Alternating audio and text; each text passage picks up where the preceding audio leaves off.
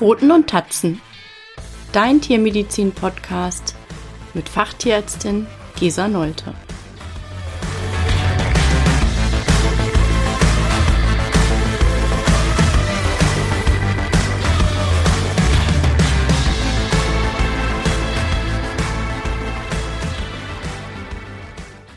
Hallo und herzlich willkommen.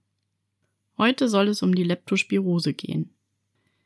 Die Leptospirose ist eine potenziell lebensbedrohliche Infektionserkrankung, die durch fadenförmige Bakterien, sogenannte Leptospiren, ausgelöst wird. Es ist eine weltweit vorkommende Zoonose und derzeit sind mehr als 250 verschiedene Erregerstämme bekannt, von denen zehn eine besondere Bedeutung für den Hund haben. Nicht nur Hunde können sich mit Leptospiren anstecken, sondern auch Schweine, Rinder, Füchse, Igel, Kleinnager wie Mäuse und Ratten. Katzen sind nur sehr selten betroffen. Infizierte Tiere scheiden die Bakterien über den Urin aus und so gelangen diese in den Boden oder in Wasser, was die häufigste Ansteckungsquelle ist. Aber auch über Körperflüssigkeiten wie Speichel, Sperma, Nachgeburt, Milch und Fruchtwasser können die Erreger übertragen werden. Also die Übertragung erfolgt entweder direkt durch Kontakt mit infiziertem Urin, über Bisswunden oder durch Aufnahme von infiziertem Gewebe oder viel häufiger indirekt durch Kontakt mit durch Leptospiren kontaminiertem Wasser, Erde oder mit Futter. Außerhalb von Wirten vermehren sich die Leptospiren nicht, können aber bei optimalen Bedingungen wie feuchte und warme Umgebung mehrere Monate überleben. Sogenannte Reservoirtiere scheiden die Erreger mit dem Urin aus, ohne selbst daran zu erkranken. Und zu diesen Reservoirtieren zählen Wildtiere wie Füchse und Wildschweine, Ratten, Igel und Feldmäuse. Und vor allem diese kleinen Nagetiere dienen als Hauptinfektionsquelle für Mensch, Haus und Nutztier. Die Leptospiren dringen dann aktiv durch intakte Schleimhäute in den Wirt ein, siedeln sich in den Nieren an, wo sie sich auch vermehren. Sie können dann wechselweise, medizinisch auch intermittierend, über Monate bis Jahre ausgeschieden werden.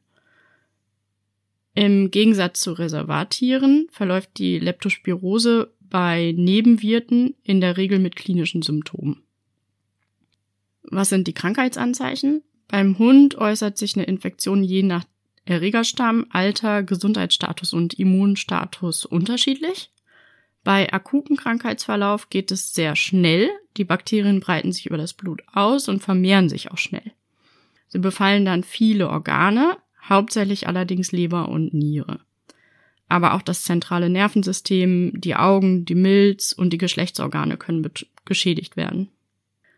Demzufolge sind die Symptome, sind die Krankheitsanzeichen sehr variabel. Mattigkeit, Futterverweigerung, Austrocknung, Durchfall und Erbrechen, Fieber, Gelbsucht, erhöhter Harnabsatz, Husten und Atemnot können zum Beispiel auftreten. Bei unbehandelten oder spätbehandelten Tieren führen meist Nieren- und Leberversagen zum Tod. Und da die Symptome so unspezifisch sind, wird die Leptospirose oft spät oder gar nicht erkannt. Die Sterblichkeitsrate bei erkrankten Hunden liegt bei 20 bis 50 Prozent. Und bei Welpen ist die Prognose noch schlechter. Wie diagnostiziert man eine Leptospirose? Bei Hunden mit Verdacht auf Leptospirose ist es wichtig, eine eindeutige Diagnose zu stellen, um gezielt therapieren zu können.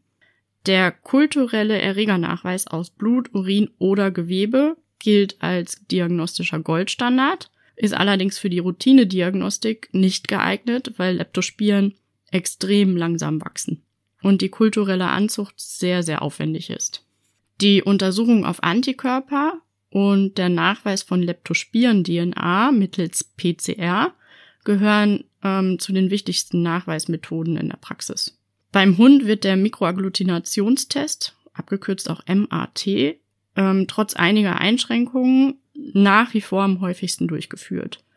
Für eine gesicherte Diagnose mit diesem MAT, Mikroagglutinationstest, werden zwei Serumproben im Abstand von zwei bis vier Wochen untersucht und ein eindeutiger Titeranstieg beweist die ähm, Infektion. Sogenannte ELISA-Tests können zwischen IgG und IgM-Antikörpern differenzieren, unterscheiden und so eine akute Infektion, wo die IgM-Antikörper ansteigen, von früheren Impfungen wo hauptsächlich IgG-Antikörper ähm, nachzuweisen sind, abgrenzen. Eine sichere Diagnose kann nur bei einem positiven PCR-Ergebnis oder einem deutlichen Titeranstieg im MAT gestellt werden. Ähm, zur Therapie. Bei Verdacht auf eine Infektion mit Leptospiren sollte sofort nach der Blut- und Harnentnahme eine antibiotische Therapie eingeleitet werden. Auch wenn das endgültige Ergebnis der Diagnostik noch nicht vorliegt. Schließlich ist die Erkrankung lebensbedrohlich. Gesunde Hunde können chronische Nieren- und oder Lebererkrankungen entwickeln und sollten deswegen regelmäßig in den folgenden sechs bis zwölf Monaten ungefähr ähm, kontrolliert werden. Zur Prophylaxe oder was kannst du tun?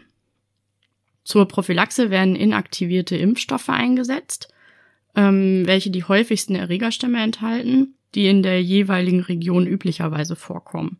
Moderne Leptospiren-Impfstoffe enthalten mehr als zwei Leptospirenarten, in der Regel vier, und decken damit ein breites Spektrum an möglichen Leptospiren ab.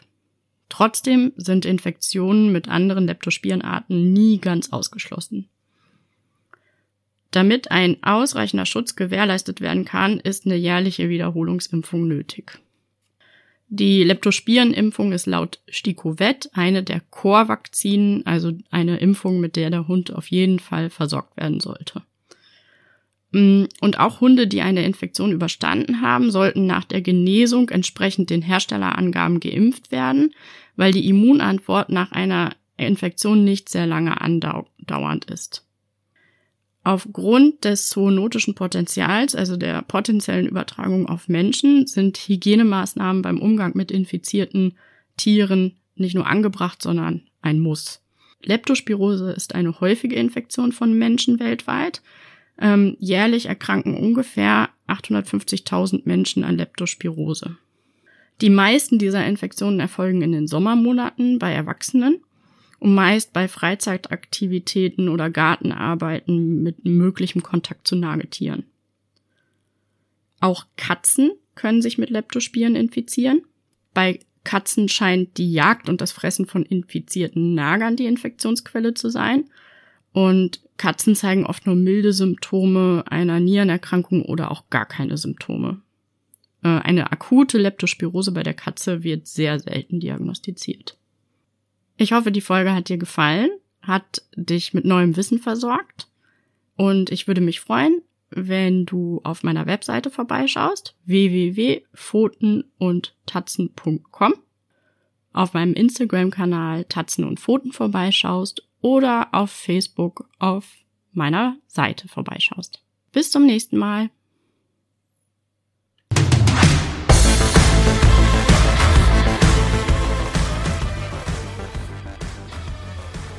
Dir hat dieser Podcast gefallen?